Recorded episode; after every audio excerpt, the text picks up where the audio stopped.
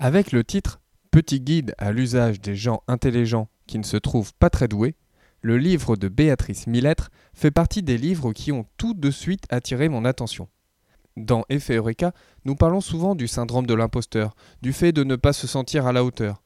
Et ce livre offre une perspective très intéressante. Bonjour, je m'appelle Emmanuel et je suis le créateur d'Effet Eureka. Avec Effet Eureka, surmontez vos doutes et vos craintes et ayez le courage d'oser et l'énergie pour vous dépasser.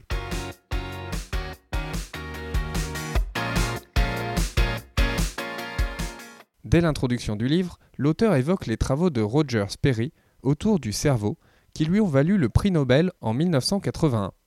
Pour résumer, le cerveau peut fonctionner de deux manières. D'un côté, le cerveau gauche qui analyse de manière séquentielle, étape par étape. De l'autre, le cerveau droit qui réfléchit de manière plus globale et intuitive. Le souci, c'est que le monde autour de nous est créé pour les personnes fonctionnant avec le cerveau gauche, et que les personnes ayant un cerveau droit peuvent se sentir en décalage. Dans la première partie de l'ouvrage, nous découvrons ce que peut ressentir une personne ayant un fonctionnement de cerveau droit, avec ses doutes et ses interrogations. Nous sommes pris par des évidences que nous ne pouvons pas expliquer, que nous avons du mal à détailler, mais qui se révèlent souvent vraies a posteriori. Parfois les idées nous viennent sans qu'on y réfléchisse, sans qu'on sache nécessairement les expliquer, les justifier. De plus, nous ne savons pas comment ni quand les pièces du puzzle se mettent ensemble, ce qui génère un manque de confiance ou un doute. Dans la seconde partie du livre, nous découvrons comment ces personnes au fonctionnement global peuvent libérer leur potentiel. Et prenons deux exemples. Pour les personnes ayant un raisonnement global intuitif, le premier conseil est d'accepter d'être passif à un moment donné du projet. Une fois que vous avez pris connaissance de toutes les informations utiles pour le sujet ou le projet que vous traitez, vous avez besoin de temps pour que votre réflexion mûrisse. Le second conseil est de réussir à se limiter à son sujet. C'est-à-dire que, poussés par notre curiosité, nous allons avoir tendance à nous poser sans arrêt des questions, et notamment des questions qui ne sont pas en lien avec le sujet qui nous préoccupe. Cela crée une distraction qui nous éloigne de notre but. En nous focalisant sur notre but à atteindre, nous réduisons nos chances de dispersion. En lisant ce livre, il y a toutefois un élément qui m'a interrogé. Je vous cite le passage en question.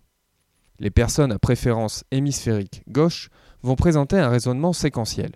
Les personnes à préférence hémisphérique droite montrent un raisonnement global.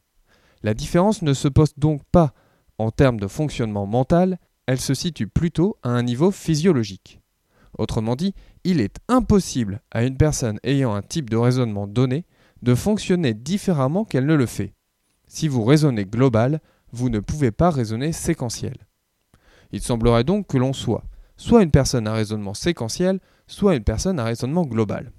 Or, j'ai le sentiment, à titre personnel, de ne pas avoir nécessairement une préférence pour l'un ou pour l'autre. Je sais que, plus jeune, j'avais clairement une orientation plutôt analytique, séquentielle. Mais avec le temps, il me semble avoir développé mon cerveau droit, plus global, plus intuitif.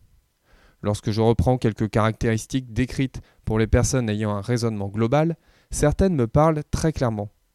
Premièrement, j'ai toujours un petit vélo qui tourne dans ma tête. Je réfléchis à tout et n'importe quoi, et je veux mener plusieurs projets en même temps.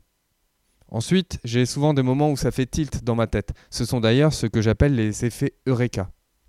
Enfin, c'est souvent quand je suis occupé à autre chose que mes meilleures idées viennent.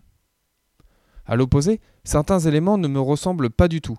Je ne trouve quasiment jamais la solution d'un problème sans savoir expliquer ou justifier mon raisonnement. Je n'ai pas non plus le sentiment d'avoir une très forte sensibilité des cinq sens, ou une capacité à interpréter plusieurs informations en même temps. Au contraire, parfois, perdu dans mes pensées, je ne vois pas les choses qui sont juste sous mon nez.